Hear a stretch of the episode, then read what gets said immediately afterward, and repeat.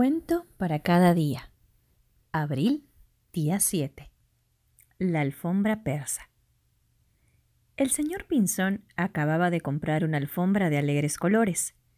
De vuelta a casa, la extendió en el suelo y, entonces, oyó una voz que le decía, Soy una alfombra persa, y si te sientas sobre mí, te llevaré a un mercado persa. Es un lugar maravilloso que no verás nunca aquí. El señor Pinzón aceptó la proposición. Se sentó en la alfombra y despegó.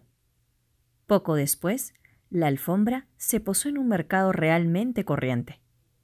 El señor Pinzón ya había visto decenas como aquel. Oh, no, le dijo la alfombra. Este es un mercado persa, ya que soy una alfombra persa. Y ahora me tienes que vender a otra persona para que pueda seguir recorriendo el mundo y conociendo a otra gente. ¿Y cómo volveré a mi casa? preguntó el señor Pinzón. En coche, en tren, en avión, en helicóptero, yo qué sé, contestó la alfombra. Espero que no te imagines que hoy día se sigue viajando en alfombras voladoras. Entonces, el señor Pinzón vendió la alfombra a otra persona.